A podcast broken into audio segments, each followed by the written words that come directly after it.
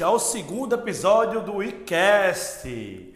Primeiramente, eu gostaria de agradecer a todas as pessoas tá, que ouviram nosso podcast e as inúmeras mensagens aí que enviaram tanto no perfil da Wii no Instagram quanto no meu perfil lá, que é o Zezinho Neto, lá no Instagram. É, vou pedir também para que vocês se inscrevam, tá? Se inscreva lá no nosso WeCast, tanto no Spotify quanto no Deezer, tá? Também na Apple, para que quando a gente adicione aqui um WeCast, você receba a notificação e você já escute aí, primeira mão, é, o nosso episódio. É, lembrando para vocês né, que semana passada eu falei um pouco sobre a minha história, né, motivação, porque eu fiz intercâmbio, e nesse segundo episódio eu quero falar sobre o meu intercâmbio, como foi que eu fiz meu intercâmbio, como foi que eu me desenrolei lá fora.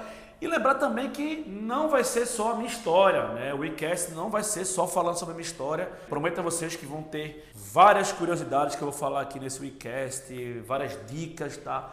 Vou falar um pouco sobre intercâmbio, vou também entrar na área de viagens e vou trazer alguns alunos também para entrevistar, para entender como foram seus programas, para que vocês também possam saber aí quais são os perrengues que outras pessoas também passaram, tá? Então está no ar o segundo episódio do nosso WeCast.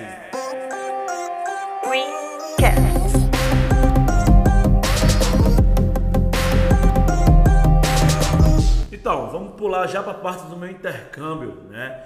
Como foi que tudo começou? Eu planejei meu intercâmbio com 15 dias mais ou menos, tá? Foi só o tempo de vender o meu carro é, para poder pagar o programa. E depois que eu recebi o dinheiro do carro, eu já paguei o meu programa de intercâmbio. O intercâmbio foi pago à vista, certo? E eu fui para uma escola chamada Delphin. Essa escola é uma escola que eu trabalho até hoje, né? já tenho uma parceria com ela há muitos anos. É uma escola que fica em Dublin.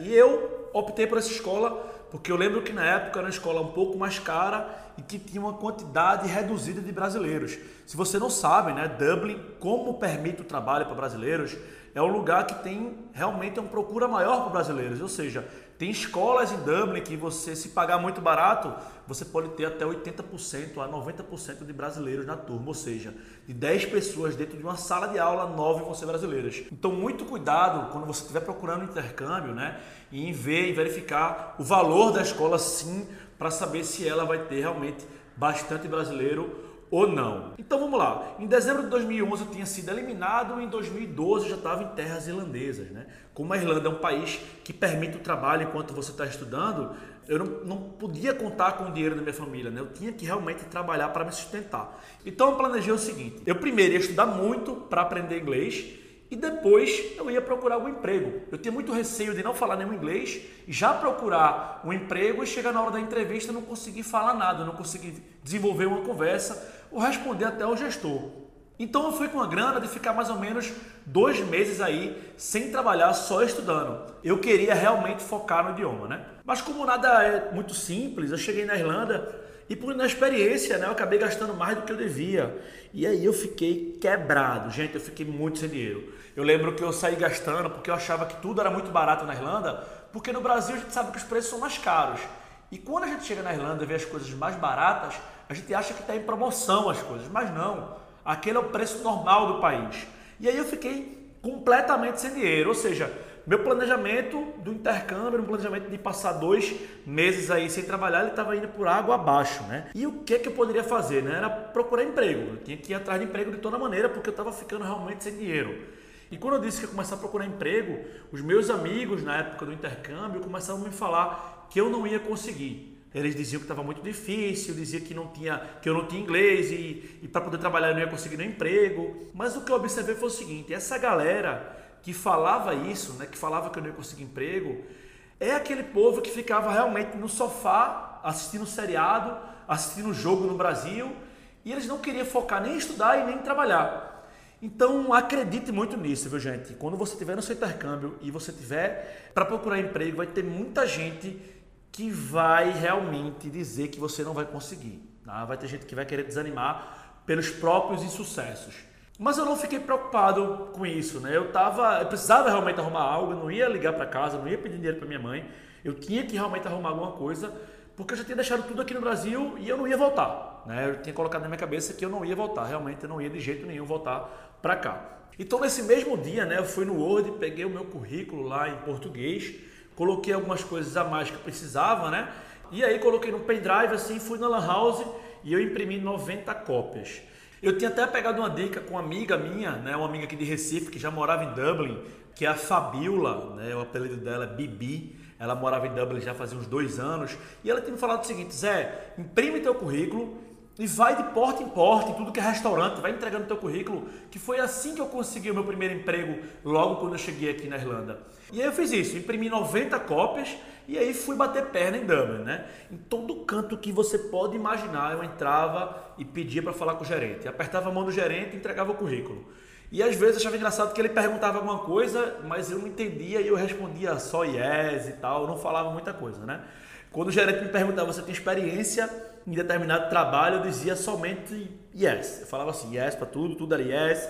Não tinha, realmente meu vocabulário era muito restrito, mas mesmo sem experiência, eu tinha uma coisa na cabeça. Eu falava sim, mas mesmo que eu não soubesse, eu ia buscar aprender aquilo que ele poderia me ensinar, né? Eu lembro muito disso, né? No mesmo dia, eu entreguei todos os currículos, né? Eu fui andando até muito longe entregando o currículo e no outro dia, após ter entregue os currículos, eu recebi uma ligação. E essa ligação era alguém me convocando para uma entrevista.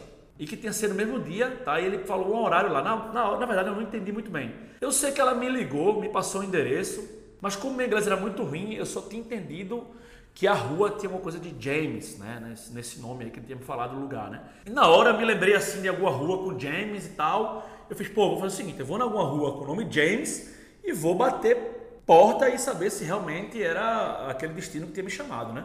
E aí eu fui em casa bem rápido, tomei um banho, botei uma roupa, né? Botei uma, uma roupa social para ir fazer essa entrevista. E aí fui nesse lugar, tinha uma rua lá, James, alguma coisa. Fui nessa rua, saí batendo em tudo que era lugar, que eu achava que tinha colocado currículo. Realmente depois eu percebi que nessa rua eu não tinha passado e não encontrei o lugar. É, realmente eu fui atrás do lugar, não encontrei, o cara não me ligou novamente e aí eu perdi essa oportunidade. E aí eu fiquei um pouco triste porque, pô, já não tinha muito emprego. Eu tinha recebido a proposta para fazer uma entrevista. Mas isso foi apenas um incentivo, porque eu vi que, pô, se eu passei um dia entregando o currículo e eu no primeiro dia já fui chamado para uma entrevista, não iria parar, né? No outro dia fui novamente naquela mesma lan house que eu falei para vocês, imprimi mais 50 currículos e novamente bater perna. Mas dessa vez eu fui um pouco mais inteligente. O que, que eu fiz? Eu anotava todo lugar que eu entrava para dar o currículo e eu anotava o nome do gerente. Velho, essa foi a melhor estratégia que eu fiz durante o meu intercâmbio. E você que está escutando esse podcast, faça isso. Se você não fala inglês e você vai bater perna entregando o currículo, anote todo lugar que você entregou o currículo e o nome do gerente. Porque se caso ele lhe ligue, você vai saber com quem você está falando, né? E aí eu lembro muito bem que um dos pubs que eu fui, um dos gerentes, ele viu que eu estava anotando né, o nome dele e ele me perguntou o que, que era. E eu, e eu falei assim, não, isso aqui é, é, os nomes das pessoas que eu entreguei o currículo e os endereços. E meio que ele ficou impressionado.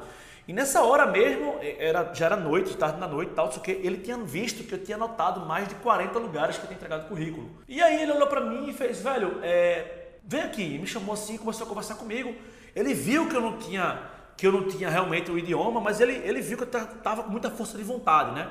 E ele perguntou se eu tinha experiência naquilo. E eu realmente fui sincero, disse que não tinha experiência, mas eu faria de tudo para aprender. E ele pediu para que eu voltasse no outro dia para fazer um teste, ou seja, eu não precisei esperar uma ligação, né? Naquele momento, ele falou comigo, ele me deu a oportunidade de eu fazer um teste naquele restaurante, naquele pub. E aí no outro dia eu acordei, botei a roupa lá e fui fazer o teste, né? Nesse teste tive uma função, né? A minha função era além de lavar prato, né? Eu lavava o prato dos restaurantes, era dar suporte à cozinha, ou seja, o que o chefe pedia para pegar, eu tinha que pegar. Lá no, no restaurante tinha um Big Freezer, que era um, um freezer gigante, e onde ficava todo o estoque de comida, ou seja, se ele pedisse qualquer coisa, eu tinha que descer lá, pegar o que ele quisesse e trazer para ele. Mas eu fui péssimo, gente. eu fui muito ruim. Porque é o seguinte, como eu não falava inglês, o chefe falava assim, Zé, vai pegar cebola. Aí eu levava banana. Ele pedia para pegar asa de galinha, levava ovos.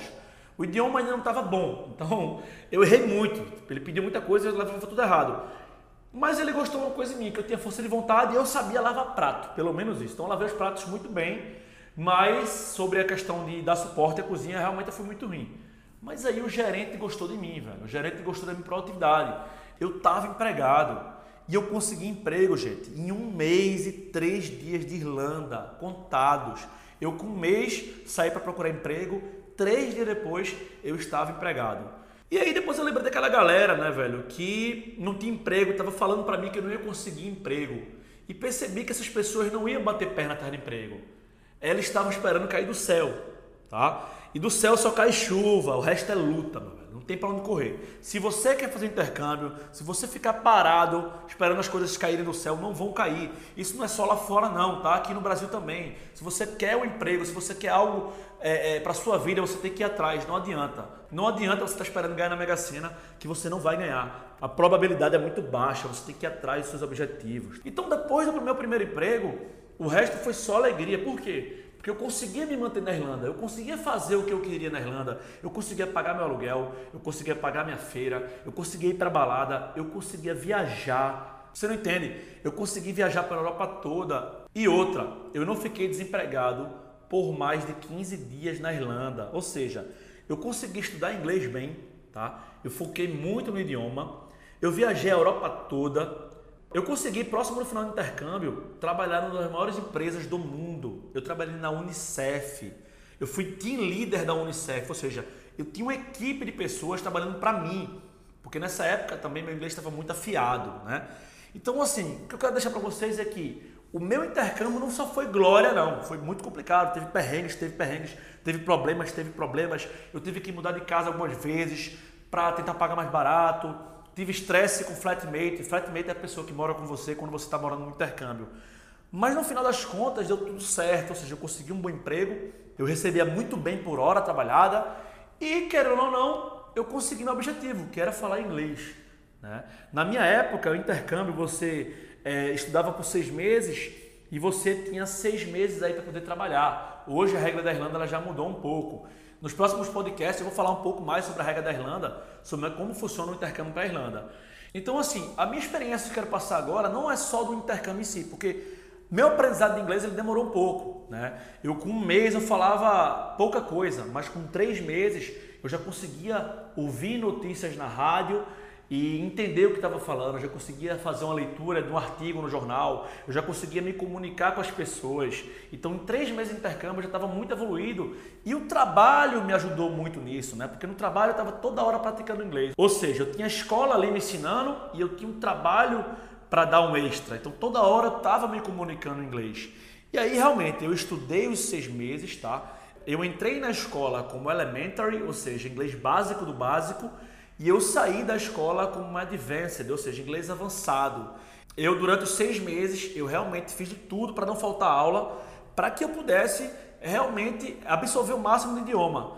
Hoje eu falo inglês muito bem. Eu nunca digo que eu tenho inglês fluente, porque a fluência para mim é um passo muito maior do que você ter um inglês avançado. A fluência para mim é quando você já pensa em inglês, é quando você sonha em inglês. E não quando você traduz as coisas que você está falando. Então hoje eu tenho a minha carreira, né? eu trabalho com intercâmbio cultural e eu devo muito tudo isso ao meu intercâmbio que eu fiz, porque fez abrir a minha cabeça, né? fez eu sair da zona de conforto, fez eu sair das asas da minha família para eu tomar conta da minha própria vida. Então, quero deixar uma mensagem para vocês é que é o seguinte: é possível você fazer um intercâmbio independente se você fala inglês ou não, tá? Porque intercâmbio é para todo mundo e ela vai abrir a tua cabeça. Então, se você agora em 2020 quer mudar de vida, quer realmente aprender idioma, eu acredito piamente que intercâmbio é a melhor solução para você que realmente não consegue aprender inglês. Então fica aqui meu recado, fica aqui um pouco na minha história. Espero que vocês gostem, tá? Na próxima semana vem outro WeCast falando sobre outro tema, mas essa foi a minha história, tá? Falando um pouco sobre o perrengue que eu mais passei. Quando você fica sem dinheiro, você entra no desespero, porque naquele momento eu precisava arrumar emprego, senão eu teria que voltar para o país, né? Eu tinha que pagar meu aluguel, eu tinha que pagar minhas dívidas. Então é isso. Espero que vocês tenham gostado desse WeCast e até semana que vem. Fui! fui, fui.